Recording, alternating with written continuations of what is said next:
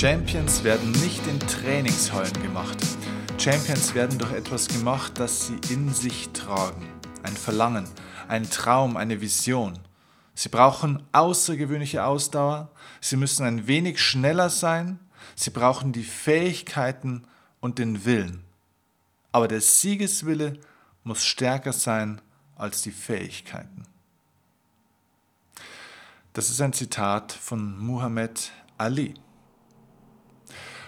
Und ich begrüße dich ganz herzlich zum Erfolgsoffensive Podcast. Ich bin Steffen Kirchner und heute zeige ich dir und erkläre ich dir, wie ich die weltbesten Spitzensportler ihrer Sportarten coache.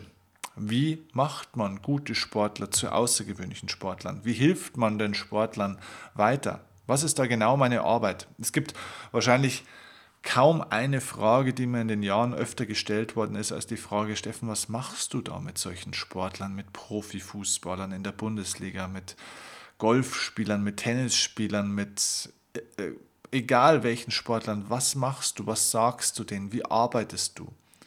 Auch wäre ich oft gefragt, wie, ja, oder aus, äh, wie sieht so eine Arbeit aus? Äh, aus welchen Gründen kommen die Sportler auch zu dir? Mit welchen Themen? Und wie setzt du da dann an? Arbeitest du einmal mit denen oder öfter, kurz oder lang? Bei denen oder im Wettkampf, nach dem Wettkampf, was machst du da? Es ist wahnsinnig spannend, so diese Welt des Mentaltrainings im Spitzen- und Hochleistungssport. Und deswegen nehme ich dich heute in der Folge jetzt mal so ein bisschen an die Hand mit hinter die Kulissen. Zumindest meiner Arbeit. Ich habe mit vielen Top-Sportlern arbeiten dürfen, wie Fabian Hambüchen bei den Olympischen Spielen 2012 in London, mit Viktoria Azarenka, ehemalige Nummer 1 der Tennisweltrangliste, mit einfach mit Top-Sportlern aus allen möglichen Sportarten, in, im Mannschaftssport, aber auch im Einzelsport, in Sportarten, die sehr bekannt sind, Eishockey, ähm, Basketball, Fußball und so weiter und so fort, Tennis, Golf aber auch in besonderen Sportarten wie zum Beispiel dem Sportschießen, ähm, Extremsport, ähm,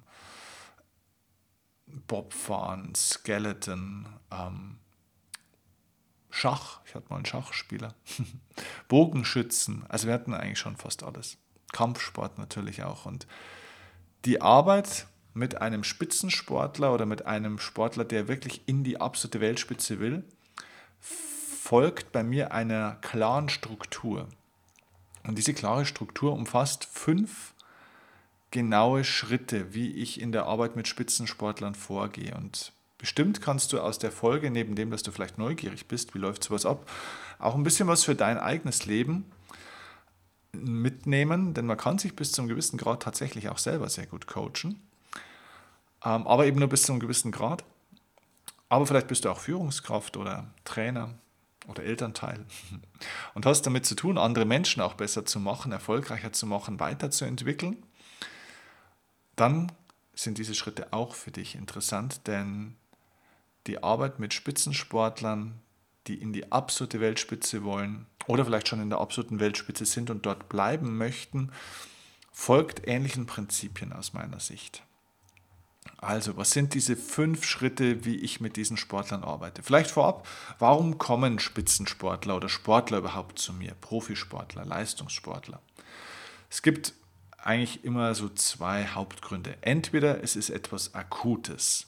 Das heißt, akut bedeutet, der Sportler oder auch die Mannschaft steht gerade in einer Situation mit extremem Druck. Das heißt, entweder vor einem Wettkampf wo man wahnsinnig Angst hat zu scheitern, vielleicht auch im Abstiegskampf, äh, vielleicht aber auch ähm, kurz vor einer Meisterschaft, kurz vor einem großen Wettkampf, vor einer Weltmeisterschaft, vielleicht auch, wo man gut performen muss und wo man seine Gedanken beieinander haben muss.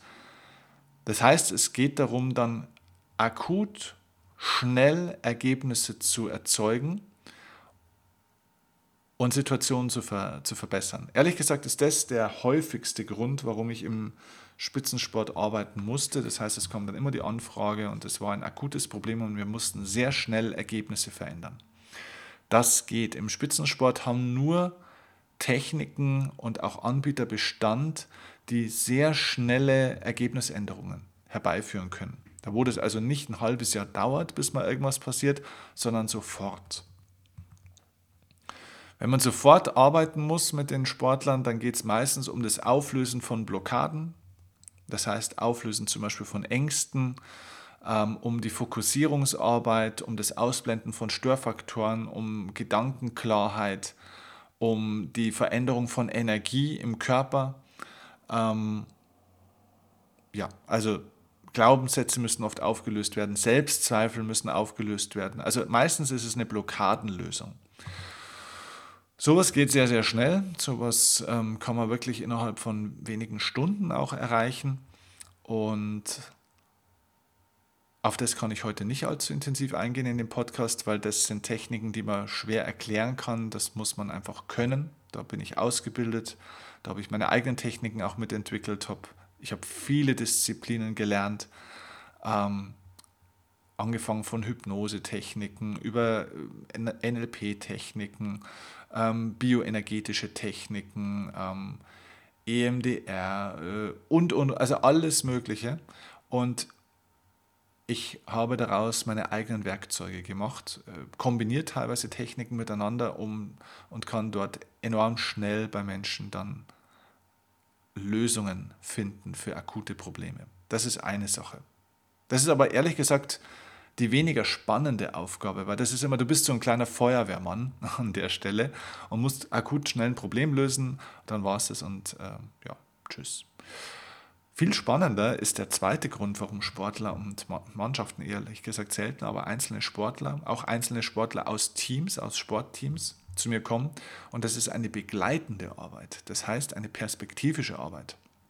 Das heißt, diese Sportler kommen und das ist übrigens ein wichtiger Punkt. Die Sportler kommen immer zum Coach. Der Coach geht nicht zu den Sportlern. Das heißt, du kannst nicht irgendwie zu einer Mannschaft hingehen und kannst sagen, hey, ich bin ganz toll, ich weiß ganz viel, du brauchst bestimmt mal irgendwie mentale Unterstützung und ich habe was Tolles für dich.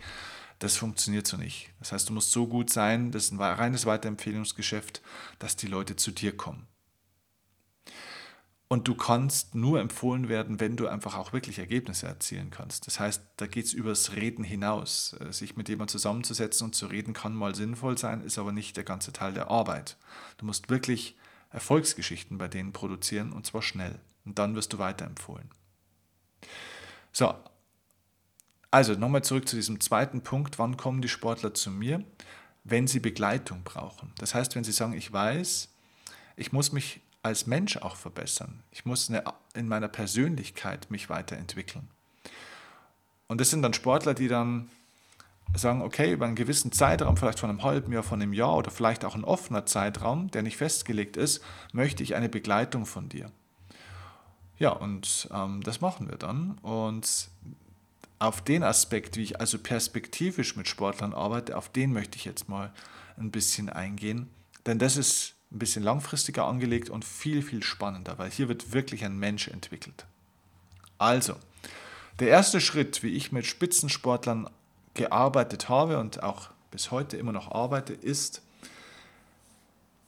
ich komme mit, der Sportler ruft mich an, wir haben ein Vorgespräch und ich checke erstmal seine Situation natürlich auch. Das ist eigentlich nicht nur der erste Schritt, das ist eigentlich sogar der Schritt vor dem ersten Schritt. Das heißt, ich brauche erstmal eine Situationsbeschreibung, da untersteht der Sportler gerade. Ähm, das und das ist so ein bisschen sein, sein Ziel oder sein Vorhaben, seine Erwartung auch an so eine Weiterentwicklung, so eine Zusammenarbeit. Und wir vereinbaren eine Zusammenarbeit, eine Begleitung. Das heißt, wir haben mal beide gegenseitig zueinander Ja gesagt für so eine Zusammenarbeit. So, das ist immer die Voraussetzung dafür gibt also ein klares Commitment von beiden Seiten. Dann kommen wir in den ersten Schritt. Ich fange an mit einer Persönlichkeitsanalyse. Das heißt, ich muss den Sportler komplett kennen, so gut wie möglich. Das Problem ist, seine Eltern oder sein Umfeld kennen ihn meistens schon viel besser als ich. Für mich ist er ja ein Fremder. Das heißt, das geht auf verschiedenen Ebenen. Auf der einen Seite muss ich sehr viel zuhören. Ich muss hinspüren, ich brauche Menschenkenntnis, ich brauche Empathie, ich brauche Gefühl, ein bisschen Intuition. Aber das alleine reicht nicht. Ich bin ein Fan von Tests. Ich teste den Spieler mit verschiedenen Persönlichkeitstests wirklich durch. Ich brauche viele Daten von den Menschen, viele Daten und Zahlen auch. Und das in Kombination mit meinem Gefühl, mit meiner Beobachtung, mit meiner Erfahrung, ähm, gibt ein gesamtes Bild. So, was wird da getestet? Also in Tests durch Persönlichkeitsdiagnostik zum Beispiel teste ich zum Beispiel die Antreiber von einem Menschen. Das heißt seine Lebensmotive. Was sind so seine stärksten Antreiber? Das bedeutet, ich kriege dadurch heraus, was sind so seine größten Energiegeber, aber auch Energiekiller im Leben. Was sind seine Affinitäten, also was er liebt und was sind seine Aversionen, Dinge, die er hasst oder vor denen er Angst hat. Das heißt, ich bekomme eben auch die Ängste von einem Menschen raus. Ich bekomme auch raus, was hat er für Stärken, was hat er für Talente und vielleicht auch, was hat er für Schwächen. Das heißt, wie weit geht seine Stärke und wo ist die Grenze zum Abgrund, wo es nicht mehr weitergeht. Was sind Punkte, wo er sich hintraut? Wie groß ist seine Komfortzone? Wie groß ist sein Erfahrungsbereich? Und wo sind seine blinden Flecken? Alles das teste ich in relativ kurzer, aber sehr intensiver Zeit komplett durch, sodass ich diesen Sportler so gut kenne, wie wenn ich ihn von klein auf als Kind schon kennen würde. Das ist sehr, sehr wichtig, denn nur wenn du einen Menschen kennst, kannst du ihm auch helfen. Denn du musst lernen, wie ein Mensch funktioniert. Und tatsächlich ist es so, dass Menschen zwar von den Grundfunktionen alle gleich funktionieren, aber im Spezifischen dann doch wieder ganz anders. Das heißt, das ist wie bei einem Auto. Ein Benzinmotor oder so ein Ottomotor funktioniert grundsätzlich gleich, egal welche Marke. Aber trotzdem funktioniert ein BMW komplett anders als ein Skoda oder ein Fiat oder ein Mercedes oder ein Audi oder wie auch immer. Und das muss ich verstehen. Und was weiß ich, bei BMW, so ein 1er BMW funktioniert im Detail wieder komplett anders als ein 7er BMW. Der hat ganz andere Funktionen, mit dem kann man anders umgehen, mit dem kann man andere Sachen machen. Und das muss ich verstehen. Ich muss verstehen lernen, was habe ich da für einen Typen vor mir, also was ist die Marke und auch, was kann man mit dem machen und was kann man mit dem auch nicht machen. Das ist also der erste Punkt. Ich analysiere den Menschen, bis ich ihn wirklich verstanden habe. Und da wäre es natürlich gut, wenn das einigermaßen schnell geht, denn, also das heißt, habe ich ein festgelegtes Baukastenprinzip, ein Werkzeugkoffer, wo ich weiß, das und das brauche ich und das und das. So kriege ich schnell die Informationen. Dann kommen wir in den zweiten Schritt der Phase. Das ist dann, also nach der Persönlichkeitsanalyse geht es in die Umfeldanalyse. Also zweiter Schritt Umfeldanalyse heißt, jetzt schaue ich mir, im ersten Schritt habe ich mir den Menschen selber angeschaut, jetzt schaue ich mir sein System an, in dem er, in dem er so funktioniert und lebt. Das heißt, das ist wie ein Spinnennetz praktisch. In der Mitte ist der Kern, das ist der Mensch. Und jetzt haben einzelne Fäden, äh, gehen jetzt außenrum, wie, wie so ein Netz tatsächlich. Das heißt, es ist ein systemischer Ansatz. Das heißt, zuerst will ich wissen, was ist sein Inner Circle? Das heißt, was sind die drei bis fünf stärksten Bezugspersonen von diesem Menschen? Denn das muss ich kennen. Denn ja, wir werden, oder nicht nur wir werden der Durchschnitt von diesen Menschen, sondern diese Menschen haben den stärksten Bezug oder den stärksten Einfluss auch auf uns. Das heißt, ich muss wissen, wer sind so seine Leute, mit denen er am meisten Zeit verbringt, die den größten emotionalen Impact bei ihm haben, im Guten wie auch im Schlechten, denen er am meisten vertraut, die er auch braucht, um sich gut zu fühlen. Auch Menschen, an die er am meisten denkt, das muss ich wissen. Dann muss ich auch reinschauen, wie sind die Familienverhältnisse. Hat er Eltern? Welche Eltern hat er? Was hat er für ein Vater, für ein Mutterverhältnis? Hat er noch Geschwister? Wie ist das Verhältnis mit den Geschwistern? Äh, Gibt es Konflikte? Ähm, Gibt es Loyalitäten untereinander? Wie war die Vergangenheit? Äh, in welchem System, in welchem Hierarchieverständnis ist er groß geworden? War ist er vielleicht der große Bruder oder der kleine Bruder? Ähm, welche Rollenverhältnisse hatte er früher in seinem Leben? Das heißt, in welcher Sozi Sozialisation, schwieriges Wort, ist er denn groß geworden? Also Familiensystem musst du dir anschauen. Dann schaue ich mir an, wer ist denn sein Manager oder Berater? Das heißt, von wem ist er beruflich denn stark beeinflusst? Wem vertraut er da? Von wem ist er abhängig? Was hat er da für Beziehungen? Was hält er von der Person? Was hatte er in der Vergangenheit für Manager und Berater? Was waren da seine Erfahrungen? Das heißt, welche zwischenmenschlichen Erfahrungen hat er denn im beruflichen, aber auch im privaten Kontext so gemacht? Das heißt, was bringt er denn da mit in seinem Rucksack? Hat er Narben? Okay? Dann muss ich natürlich wissen, wie ist es mit seinem Trainer, ja? also mit seinem Coach, mit seinem Sporttrainer, Head Coach und so weiter. Was hat er da für ein Trainernetzwerk, Expertennetzwerk um sich herum? Hat er einen Physiotherapeuten? Äh, na, also wer unterstützt ihn? Wer begleitet ihn auf dem Weg? Wo kommen diese Leute her? Und so weiter und so fort. Dann natürlich extrem wichtig der Lebenspartner oder die Lebenspartnerin. Wie steht er zu dem? Ähm, was gab es da für Erfahrungen? Was für Freunde hat die Person und so weiter? So, also das ist die Umfeldanalyse. Das muss ich wissen, denn ein Mensch kann die tollste Persönlichkeit haben, kann das beste Talent haben. Ich muss das Umfeld verstehen. In meiner Coaching-Arbeit arbeite ich nie nur mit einem Menschen. Das heißt, wenn der Sportler mich bucht als Coach, arbeite ich wahrscheinlich zu, würde ich mal sagen, 50 Prozent der Zeit mit ihm und zu 50 Prozent der Zeit mit seinem Umfeld. Denn sein Umfeld muss auch lernen, ihn zu verstehen und zu stützen und zu stärken. Denn wenn ich den Sportler coache und ihm zum Beispiel im Sinne der Glaubenssätze jetzt zum Beispiel helfen würde oder der Einstellung und sein Inner Circle zum Beispiel arbeitet zum Großteil in die gegenteilige Richtung, vielleicht gar nicht bewusst, sondern unbewusst und unabsichtlich, dann ist meine Arbeit für die Katz. Das heißt, ich muss auch die Menschen mitcoachen. Das ist also ein systemischer Ansatz. Deswegen ist Coaching eine sehr komplexe Arbeit. Also, erster Schritt war Persönlichkeitsanalyse, zweiter Schritt ist die Umfeldanalyse. Jetzt kommen wir zum dritten Schritt, jetzt gehe ich in eine Zielanalyse. Das heißt, ich muss jetzt wissen, okay, was ist denn seine Vision? Jeder Sportler sagt dir irgendein Ziel, das er hat. Das ist meistens irgendein sportliches Ziel natürlich. Die Frage ist, was ist denn das Ziel hinter dem Ziel? Also worum geht es denn wirklich? Denn es sollte ein Ziel hinter dem Ziel geben, denn wenn du ein Ziel erreicht hast und das ist dein Endziel, dann stehst du vor einer schwarzen Wand. Und dann stellt sich die Motivations- und Orientierungsfrage und das kann in einer Karriere dramatische Folgen haben. Das heißt, es muss immer ein Ziel hinter dem Ziel geben und das muss ich kennen. Das muss ich verstehen lernen. Und ich muss vor allem verstehen, im zweiten Schritt gibt es Zielkonflikte. Also das heißt, ist die Erreichung eines Ziels dem anderen Ziel, das besteht, abträglich? Also ich gebe dir ein Beispiel. Ich hatte mal eine gute Sportlerin, eine tolle Sportlerin, die ein klares Ziel hatte. Sie wollte die beste deutsche Sportlerin in ihrer Sportart werden. Also die Nummer eins, die nationale Nummer eins. Das ist ein wunderbares sportliches Ziel. Was war ihr, ihr weiteres Ziel? Ein anderes Ziel, das sie hatte, war, sie möchte finanziell erfolgreich werden, dadurch auch, durch diesen sportlichen Erfolg finanziell erfolgreich werden und dann ihre Familie ernähren. Sie möchte auch eine Familie, sie möchte ein, zwei Kinder, sie möchte ein Haus bauen natürlich auch, möchte den Kindern was bieten können. Sie ist ein Familienmensch, sie liebt Familie, sie liebt Kinder und sie möchte natürlich auch keine alte Mutter werden. So, jetzt sind wir im Zielkonflikt. Denn je länger es dauert, dieses Ziel zu erreichen, sportlich erfolgreich zu werden, die Nummer eins zu werden, desto weiter rückt auch dieses andere Ziel, eine junge Mutter zu werden.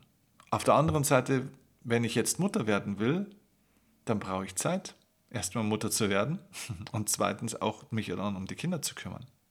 Wenn ich aber die Nummer eins werden will in meiner Sportart, heißt es erstmal, ich muss mich auf mich konzentrieren, auf den Erfolg. Ich habe keine Zeit für Kinder kriegen. Ich habe keine Zeit für Ablenkung. Ich muss mich voll fokussieren. Ich muss zu allen anderen Dingen im Leben Nein sagen. Alles ordnet sich diesem Ziel unter. Was will ich also jetzt? Will ich jetzt eine Familie aufbauen oder will ich die Nummer eins in Deutschland werden? Das heißt, hier gibt es Zielkonflikte und das muss man dann in die richtige Reihenfolge bringen, in eine Struktur bringen. Ähm, hier muss man wirklich erkennen, was will der Sportler wirklich. Gibt es eine Zielstruktur zum Beispiel? Dann versuche ich verschiedene Ziele aufzubauen. Leistungsziele, Aktionsziele, Emotionsziele. Das heißt, es gibt verschiedene Zieldimensionen und die schauen wir uns konkret an denn ein Sportler, der nur Leistungsziele hat, ist meistens dann in der Krise, wenn eins nicht da ist, und das ist die Leistung. Und gute Leistung ist wie das Wetter, das kommt und geht und manchmal kannst du gar nichts dafür und weißt gar nicht, warum die Leistung jetzt nicht da ist. Ist abhängig von ganz vielen Faktoren, die du selbst gar nicht allein beeinflussen kannst. Das heißt, wenn du nichts anderes hast als Leistungsziele, hast du ein Problem. Du machst dich also wahnsinnig abhängig von einem Punkt. Bau dein Haus auf mehreren Säulen, deinen Tempel. Das heißt, wir brauchen auch Aktionsziele, Emotionsziele und es gibt noch so ein paar andere Sachen. Also das ist die Zielanalyse. Dann komme ich in den vierten Schritt. Also das heißt, ich weiß jetzt im Endeffekt mal, wer ist dieser Mensch. Ich habe eine Persönlichkeitsanalyse. Ich kenne dieses Wesen, wie es funktioniert, was er braucht, was er liebt, was er hasst, wovor er Angst hat äh, und so weiter. Ich kenne sein engstes Umfeld. Ich weiß das System, in dem er funktioniert. Ich kenne so seine Buddies sozusagen. Ich kenne seine Ziele, seine Träume, seine Visionen. Und jetzt, wenn ich das alles habe, jetzt geht es in die Routinenanalyse im vierten Schritt. Das heißt, jetzt schaue ich mir genau an, was sind die Lebensgewohnheiten von diesem Menschen? Wann steht der auf? Wann geht er ins Bett? Ähm, was ist das, was er die letzte Stunde vor dem Schlafengehen tut? Was ist die erste Stunde, die er nach dem Aufstehen ähm, tut? Ähm, was ist dieser Mensch? Ernährungsgewohnheiten? Mit wem lebt er zusammen? Ähm, was macht er denn neben seinem Sport? Was sind Hobbys? Wann geht er diesen Hobbys nach? inwiefern dann Pre-Game-Routinen, äh, Pre das heißt, was sind die Routinen vor dem Spiel? Und zwar nicht nur die 60 Minuten vor dem Spiel, sondern die 24 Stunden zum Beispiel vor dem Spiel. Was macht er am Abend davor? Macht er da was anderes als die anderen Abende? Ähm, Gibt es eine Vorbereitung vor dem Spiel, eine mentale oder auch eine andere? Wann geht die los? Ist das ideal? Hilft ihm das? Gibt ihm das Energie? Macht ihn das abhängig? Macht ihn das abergläubisch? Ähm, wie laufen die letzten zwei bis drei Stunden ab? ähm, wie läuft das letzte Training ab und, und, und. Dann, was ist auch die Aftergame-Routine? Das heißt, was passiert nach dem Spiel oder nach dem Wettkampf? Was passiert danach körperlich, mental? Wie werden Erfolge verarbeitet? Wie werden Misserfolge verarbeitet? Mit wem telefoniert er? Bei wem kotzt er sich aus? Mit wem feiert er seine Erfolge? Macht er das alleine oder mit anderen? Genauso natürlich auch im Training. Das heißt, wie ist eine Trainingsvorbereitung? Wie ist eine Trainingsnachbereitung? nicht nur wie es auch seine Geist, äh, wie, nicht nur wie es seine körperliche, sondern auch seine geistige Ernährung. Das heißt, was liest der Mensch? Liest er überhaupt? Was schaut er sich an? Ja, also was, womit beschäftigt sich die, dieser Mensch? Beschäftigt er sich überhaupt mit was? Würde es ihm vielleicht gut tun, sich mal mit anderen Dingen zu beschäftigen, um freier zu werden? Hat er vielleicht auch zu viele Ablenkungen, zu viele andere Interessen, die ihn ablenken von seinem Kernjob? Das sind alles Routinen oder ein Beispiel dafür, die ich mir anschaue, denn diese Routinen müssen dem Ziel zuträglich sein. Die müssen also zu einem Lifestyle führen, die den Erfolg, der da sein soll, unterstützen. So, also jetzt haben wir die Routinenanalyse. Und jetzt kommen wir zum fünften Schritt und das ist jetzt das eigentliche, die eigentliche Kernarbeit. Bisher war alles Analyse, ne? also Persönlichkeitsanalyse, Umfeldanalyse, Zielanalyse, Routinenanalyse. Ähm, da wird natürlich schon gearbeitet. Also nicht, dass du dir vorstellst, so drei Monate lang äh, bin ich nur am Fragen und Aufschreiben wie so ein Psychologe. Nein, nein, da wird schon richtig heftig gearbeitet. Da werden auch schon Dinge verändert. Also da passieren schon viele Sachen, sehr viele sogar. Aber trotzdem ist es noch alles Analyse, Analysephase.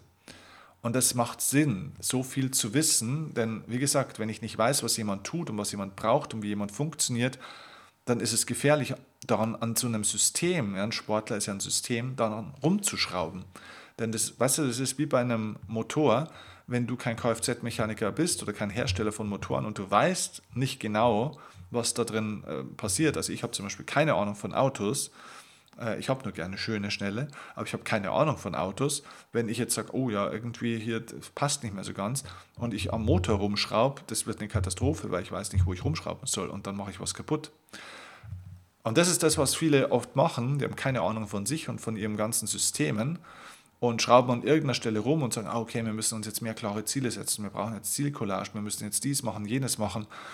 Aber es ist äh, ein Zufallsprodukt, ob das funktioniert. Und das ist so ein bisschen wie bei Psychopharmaka, man nimmt irgendwas in der Hoffnung, dass es besser wird. Manchmal wird es auch besser, manchmal passiert gar nichts und manchmal wird es auch viel schlechter, weil die Nebenwirkungen gar nicht klar sind, was es alles für Nebenwirkungen geben kann. Und so ist es bei dieser Arbeit auch. So, jetzt kommen wir in die fünfte Phase, das ist die Umsetzungsphase. Das heißt, jetzt kommen verstärkt rein aktive Interventionen.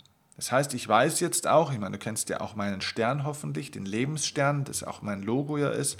Jetzt weiß ich in diesem Stern, der ja aus fünf Elementen besteht und jeweils wieder fünf Bausteine. Das heißt, jetzt kenne ich diese 25 Bausteine dieses Menschen ziemlich gut und ziemlich genau. Und jetzt weiß ich, an welcher Stelle ich ansetzen muss bei diesem Menschen. Jetzt verstehe ich das System und jetzt kann ich perfekt den perfekten Code, den perfekt, die perfekte individuelle Lösung erarbeiten. Das heißt, jetzt kann ich sagen, okay, da müssen wir ganz gezielte Blockaden lösen. Vielleicht von der Vergangenheit, vielleicht aktive, vielleicht zum Beispiel hat sich ein Sportler vor Jahren mal verletzt.